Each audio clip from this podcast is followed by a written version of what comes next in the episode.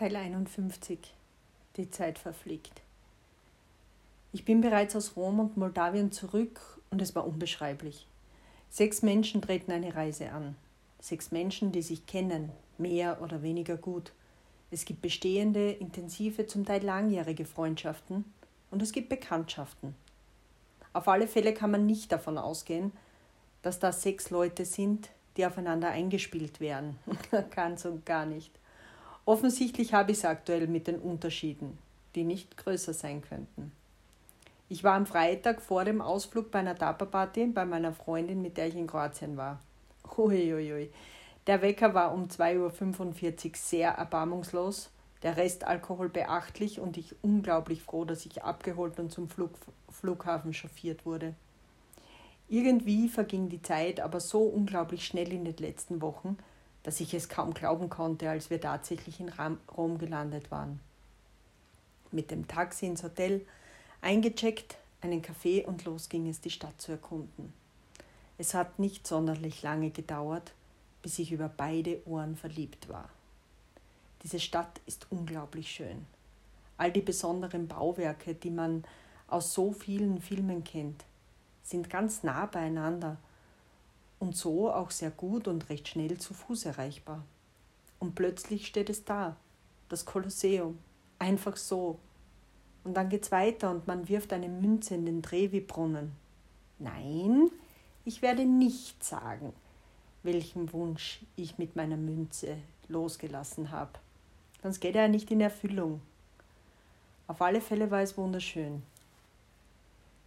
Ich bin auch beim Betreten des Petersdoms nicht in Flammen aufgegangen, wenn auch das Betreten an sich eine Challenge war.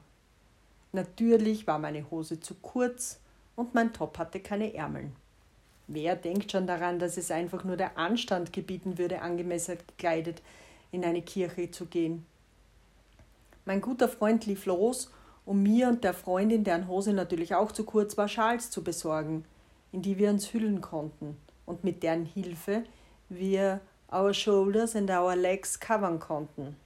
So wie uns der genervte Security-Mensch nahegelegt hatte.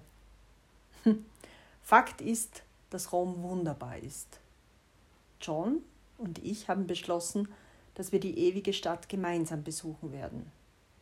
Ich habe noch nie in meinem Leben eine Städtereise inklusive Sightseeing mit einem Mann gemacht, fällt mir gerade ein. Ich freue mich darauf, wann immer es sein wird.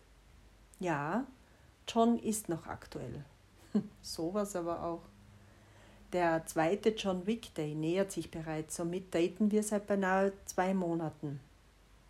Ich habe mein Zeitmanagement nach wie vor nicht besser im Griff, bemühe mich aber, dass das noch wird. Die ganze Zeit über, wo ich mir dachte, wie nett es doch sein könnte, meinem Mr. Big über den Weg zu laufen und ihn noch dazu für mich zu begeistern, habe ich nicht bedacht, dass das Kennenlernen, das Vertiefen und so weiter Zeit kostet.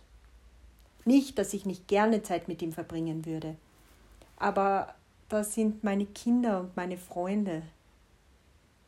Bei meiner Liebe habe ich gejammert, dass er zu wenig Zeit für mich hatte. Sie sich nicht nehmen wollte oder konnte, wie man es sehen will. Jetzt ist er dieser Mann, der mich nach einem Wochenende, an dem wir uns nicht gesehen haben, fragt, ob wir uns morgen, also am Montag danach, sehen und enttäuscht scheint, wenn ich auch da keine Zeit habe, der mir schreibt, dass er an mich denkt und mich vermisst.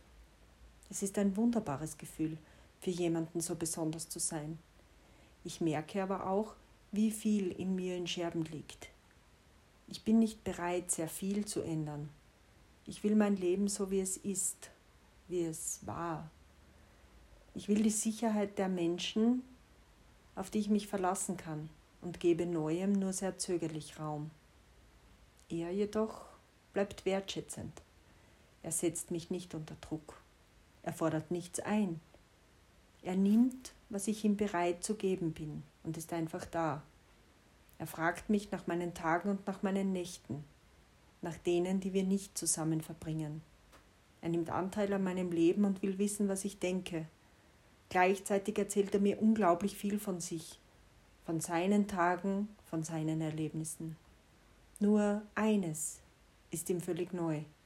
Ich will über Sex reden. Ich will wissen, wie er was empfindet und erlebt. Aktuell schaffen wir diese Gespräche nur per WhatsApp. Er bekräftigt, dass er es mag, sich mit mir über diese Themen auszutauschen, dass es aber völlig neu für ihn ist. Offensichtlich hat er noch nie in seinem Leben tatsächlich offene Gespräche über Sex mit irgendeiner Partnerin. Ich kann das überhaupt nicht verstehen.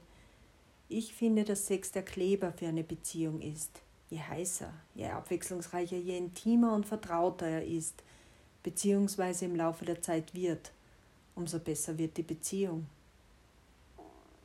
Wenn man diesen besonderen Sex hat, bei dem man etwas von sich zu geben bereit ist, wo man aufmacht und sich völlig fallen lässt, ist man nicht nur körperlich nackt. Es ist eine spezielle Art der Verletzlichkeit. Wenn man tatsächlich noch nie mit einem Partner oder einer Partnerin darüber gesprochen hat, glaube ich nicht, dass man, mit, dass man je Sex mit einem anderen Menschen hatte. Man erlebt dann alles nur für sich ganz allein. Und das ist nichts, was ich möchte oder was ich akzeptieren könnte. Ich will dieses Miteinander. Ich will wissen, was er dabei empfindet. Ich will, dass er mich lenkt, so dass ich all die Geheimnisse seiner Empfindungen kenne und darauf eingehen kann. Im Gegenzug will ich das auch bei ihm. Er soll die Punkte und Stellen meines Körpers kennen, die mich wahnsinnig machen. Und er soll sie berühren, benutzen und einsetzen, damit er mich wahnsinnig macht. Für mich nicht nur eine Selbstverständlichkeit, für mich eine Notwendigkeit. Lernt John diesen Zugang eben kennen. Er ist vorsichtig, aber unglaublich neugierig. Und das ist sehr gut so. Würde er diesen Weg nicht mit mir gehen wollen, wäre die Zeit, von der ich so wenig habe, verschwendet. Wie gesagt, er ist ein wundervoller Mensch, ein toller, sehr attraktiver Mann. Wäre der Sex jedoch kein Miteinander, beziehungsweise wäre es nicht im Bereich des Möglichen, ihn zu einem Miteinander zu machen, würde mir der essentielle Teil für eine Beziehung fehlen. Denn auf mich trifft die Songtextpassage aus Bitch von Meredith Brooks, die da lautet: I'm a bitch, I'm a lover, I'm a child, I'm a mother, I'm a sinner, I'm a saint. Sehr zu. Das genau bin ich. Und das genau brauche ich. So, ich werde mich nun zusammenpacken und zu ihm zu fahren, um den Abend und die Nacht mit ihm zu verbringen, um mit ihm zu reden und um mit ihm zu spielen. So wie es Erwachsene, die Gefallen aneinander gefunden haben, eben tun.